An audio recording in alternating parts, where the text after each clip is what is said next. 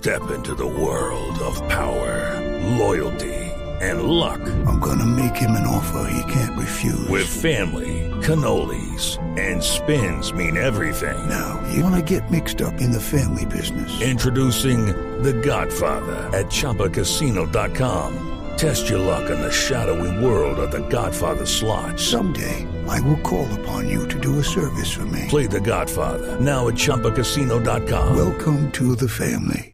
Necessary. VGW Group. Void prohibited by law. 18 plus. Terms and conditions apply. Pero antes, ya que estábamos hablando de Venezuela y mencioné a Leopoldo López, Gonzalo, hay una tragedia y desde esa tragedia venimos hablando incluso desde ayer y es lo que está pasando con los migrantes venezolanos que ya empezó a suceder lo que pasaba con los migrantes cubanos en algún momento y es que por irse de Venezuela se están muriendo ahogados. Cuando uno va al oriente de Venezuela, Camila, se va a encontrar pueblos hermosos. Guiria es uno de ellos, que al extremo este del país, en el estado Sucre, y es uno de los puntos, Camila, de partida de venezolanos que pretenden salir hacia Trinidad y Tobago en lanchas. Lanchas muy rudimentarias para la pesca artesanal, pues Camila, 20 venezolanos, al menos es la cifra que se conocía hasta el día de ayer, fallecieron en un naufragio tratando de llegar a Trinidad y Tobago, país que además no ha recibido del todo bien a los venezolanos que están adentrándose en él. Una imagen que, como usted decía, nos recuerda a esos balseros cubanos tratando de escapar de la isla para llegar a la Florida y yo creo que por eso es importante hablar a esta hora con Robert Alcalá. Él es diputado por ese estado Sucre, en donde se sitúa Guiria, el punto de partida de muchos venezolanos hacia Trinidad y Tobago, y miembro de la subcomisión que investiga el fallecimiento de estos compatriotas. Y digo compatriotas porque yo soy venezolano en un naufragio eh, de camino hacia la isla. Señor Alcalá, gracias por atendernos hasta ahora en Blue Radio. Muy buenos días, Gonzalo y Camila. Gracias a ustedes por la invitación. Diputado, yo quiero arrancar primero entendiendo qué fue lo que ocurrió. Por un lado, el gobierno nacional dice que estas personas fallecieron en medio de una trata o un esquema de trata de personas de las mafias que lideran eh, a Guiria y, y, esa conexión entre Trinidad y Tobago y Venezuela. Por otro lado, se dicen que eran familiares que iban a visitar a sus allegados para la fiesta de Sembrinas. ¿Qué fue lo que ocurrió realmente? Mira, hasta lo, donde nosotros hemos podido verificar, este, estas personas iban a Trinidad a pasar los días de diciembre con su familia, incluso iban menores de edad, personas que tienen ya sus hermanos en Trinidad, otras personas que tienen sus hijos en Trinidad. Es decir, que no fue una embarcación que, digamos, fue este, programada por las mafias de la trata de personas que existen en la zona y eh, y no fue, eh, digamos, eh, no fueron las personas reclutadas por esta mafia o secuestradas como suele suceder desde Guiria y de otras partes eh, de Venezuela. Estas personas iban a Trinidad, algunas en busca de trabajo, otras a pasar el diciembre con su familia. La información que manejamos es que esa embarcación habría llegado a aguas trinitarias desde donde fue devuelta por eh, autoridades trinitarias, por guardacostas de Trinidad, aun cuando el gobierno trinitario lo ha negado, y fueron devueltos a Huiria y en el regreso, en la travesía de regreso, bueno, eh, el, el bote, que como tú bien lo has señalado, son embarcaciones destinadas para la pesca artesanal, son, son embarcaciones muy pequeñas, entre 10 y 12 metros de largo son lo que mide, es lo que miden esos botes, son diseñados para la pesca artesanal y para tener un máximo de tripulación de 10 personas y en este caso está eh, ya confirmado que iban eh, mucho más de 20 personas. Ya hay 21 cadáveres en Guiria que ha devuelto el mar a tierra sucrense. Diputado, lo que uno no entiende es cómo se permite que una embarcación eh, tan rudimentaria viaje hacia Trinidad y Tobago. ¿Quién le da el permiso a esa embarcación de salir de puerto con dirección al país vecino? A ver, a, ver si me explico y, se entiende bien.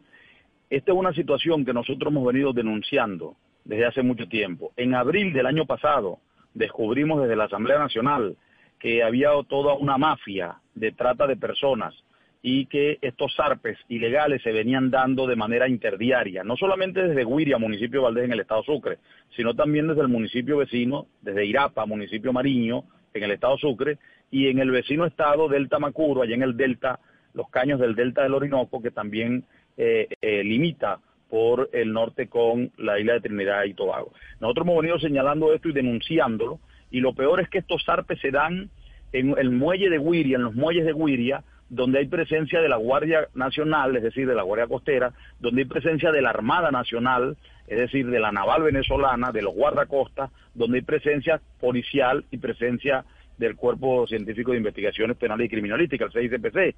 Es decir, que se dan estos ARPA y lo hemos comprobado con complicidad de funcionarios civiles, militares y policiales del Estado. Diputado. Aquí se les cobran.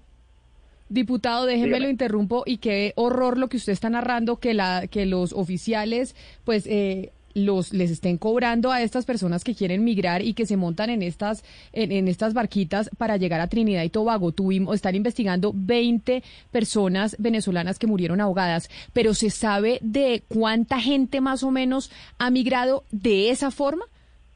¿Ustedes Sí, tienen el eh, balance de cuánta gente ha migrado de esa forma? Si son solo 20 personas Sí. las que han fallecido o Son- pueden ser más? No, son más personas las que han fallecido. En el caso del bote Jornal y José de abril del año pasado, que naufragó y que aún continúan de ese bote 28 personas desaparecidas, hubo una adolescente este, eh, que, fue encontrada muerta en Artamada. Eh, tenemos además 32 personas desaparecidas de mayo del año pasado en el bote Ana María. Además, desde la vela de coro del estado Falcón, es decir, desde el occidente del país, también hay 42 personas desaparecidas que estaban migrando hacia las islas holandesas. Y en este caso, bueno, se suman estas 21 personas, ya están 19 identificadas, faltan dos adultos por identificar su identidad, pero aún continúan eh, desaparecidas este, otras cuatro personas de esa embarcación y no hemos comprobado aún, pero al parecer hay una segunda embarcación desaparecida. Y, y, y de verdad que, como tú lo dices, asombra que funcionarios públicos se presten para esta corrupción. Funcionarios del INEA, Diputado. que es el instituto que emite los, los, los ARPES, cobran hasta 550 dólares por emitir un zarpe en un bote que no lleva ni salvavidas y que no es para el transporte de personas. Y a las personas les cobran entre 300 y 400 dólares por ese viaje, que además es muy riesgoso. Te puedo explicar por qué. Pero diputado, lo grave que usted está diciendo también por el lado pues venezolano es alarmante, pero también por el lado de Trinidad, Trinidad Tobago lo que usted está diciendo es que básicamente ellos no están cumpliendo con el principio internacional de no devolución que protege pues justamente a estos migrantes y refugiados. ¿Qué consecuencias internacionales podría tener en este momento esa actitud de Trinidad y Tobago de devolver a migrantes? ¿Eso no es un principio de, protegido por el derecho internacional humanitario? Así es, violan el principio de no devolución, violan todos los acuerdos internacionales que hay en la materia y el llamado que le hemos hecho hoy de, de la sesión de la Asamblea Nacional es por supuesto ACNUR, a la Organización de Naciones Unidas, a la OEA y a los países del mundo democrático que mantienen relaciones diplomáticas con Trinidad, que no basta solo con este, emitir comunicados, no basta solo con pronunciamiento, no basta solo con poner la queja, que hay que tomar acciones para que el gobierno trinitario deje de violar los derechos humanos de los venezolanos. En Trinidad están pasando cosas peores. En Trinidad hay muchos venezolanos, de los más de 40 mil que han migrado hacia Trinidad y Tobago, que están presos por el único delito de haber buscado salir de Venezuela por el hambre que se está pasando en Venezuela y los tienen presos en condiciones de violación de los derechos humanos. Hay venezolanos en jaulas para perros, jaulas que no tienen ni siquiera la altura para una persona poder estar de pie. Eso sucede en Trinidad con la anuencia del gobierno trinitario y con la complicidad del régimen de Nicolás Maduro que nada hace para proteger a los venezolanos que están en tierras trinitarias. Y esto, eh, Gonzalo, esto se viene presentando desde hace mucho tiempo. Fíjese que me escribe una oyente que se llama Andrea en el 301-764-4108 y me dice, mire Camila, yo estuve en Trinidad y Tobago, en su capital, en Puerto España, en el 2016 y no se imagina la cantidad de ciudadanos venezolanos que estaban presentes en la isla, en restaurantes, eh, los restaurantes eran los meseros, eran venezolanos, los que alquilaban las sombrillas en la playa eran venezolanos, los vendedores en los supermercados eran venezolanos. Es decir, esto se viene presentando desde hace mucho, desde hace mucho tiempo y siempre llegan en lanchas o en barcos y no hay ningún tipo de control. Ningún tipo de control, Camila, y lo que dice el diputado es verdad. Hay una complicidad entre el gobierno de Trinidad y Tobago y el gobierno de Nicolás Maduro porque son aliados comerciales eh, ambos. Pero hay algo que me llama la atención, diputado. Ayer, en medio de toda la situación de las noticias que corrían en redes sociales, la dictadura y tiranía del gobierno de Nicolás Maduro emitió un comunicado, eh, en este caso firmado por el Ministerio o la ministra de Interior y Justicia, en donde se iba a abrir investigación a las personas que habían informado sobre la situación de Wiria. En ese caso, ¿qué van a hacer ustedes? ¿Cómo van a responder ante ese amedrentamiento a la libertad de expresión? Sí, no solamente amedrentamiento de la libertad de expresión. Mira, aquí hemos, hemos logrado visibilizar estos casos gracias a la valentía de la prensa nacional, de los periodistas venezolanos y también de la prensa internacional. Y yo le agradezco mucho a ustedes que estén pendientes de, este, de estos casos que suceden en Venezuela. Es una, es una, una maniobra del gobierno de Nicolás Maduro, del régimen, para tratar de acallar lo que sucede en Venezuela.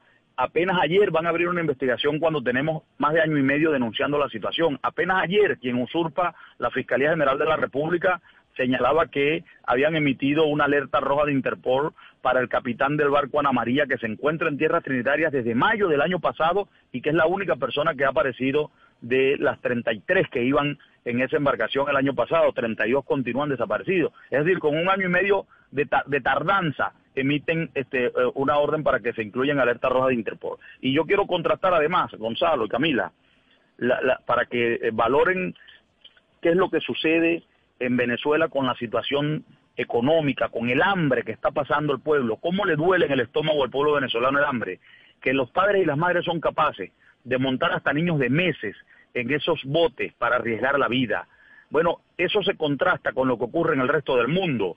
De Cuba, por ejemplo, una isla de hambre, una isla de miseria, una isla de dictadura comunista, los cubanos arriesgan la vida, pero para irse al primer mundo, para llegar a Estados Unidos. Los marroquíes para llegar a Europa, a países del primer mundo. Los venezolanos no están arriesgando la vida para irse a una isla, sino para llegar a una isla del tercer mundo, para llegar a una isla donde le violan los derechos humanos, para llegar a una isla donde los secuestran y son víctimas de eh, la esclavitud moderna y son víctimas de que ponen a las mujeres a trabajar, este, eh, eh, a explotarlas desde el punto de vista sexual, las secuestran. Eso está ocurriendo en Venezuela y es lo que quiero ocultar el régimen de Nicolás Maduro. Pues, Esa es la diferencia que hay entre el hambre que se pasa aquí y el hambre que se pasa en otras partes del mundo. Así como se le quiebra a usted la voz, se nos quiebra a nosotros, porque sí, sí es cierto que es un drama humanitario lo que está pasando con esos venezolanos que se van en lanchas para llegar a Trinidad y Tobago, que como usted menciona, no es un mundo eh, desarrollado como si puede ser Estados Unidos, Europa, aunque uno no quisiera que hubiera ningún tipo de migrante yendo a ningún territorio en donde se le vaya a maltratar. toda nuestra solidaridad, eh, diputado Robert Alcalá, y mil gracias por haber estado con nosotros. Y como le digo, se nos quiebra a nosotros la voz, igual que a usted, escuchando esta historia que usted narra. Gracias a usted, Camila, y a Gonzalo por estar pendiente del pueblo de Venezuela. Un abrazo. With Lucky Land slots, you can get lucky just about anywhere. This is your captain speaking. Uh, we've got clear runway and the weather's fine, but we're just going to circle up here a while and uh, get lucky. No, no, nothing like that. It's just these cash prizes add up quick. So I suggest you sit back, keep your tray table upright, and start getting lucky. Play for free at LuckyLandSlots.com. Are you feeling lucky? No purchase necessary. Void where prohibited by law. 18 plus terms and conditions apply. See website for details.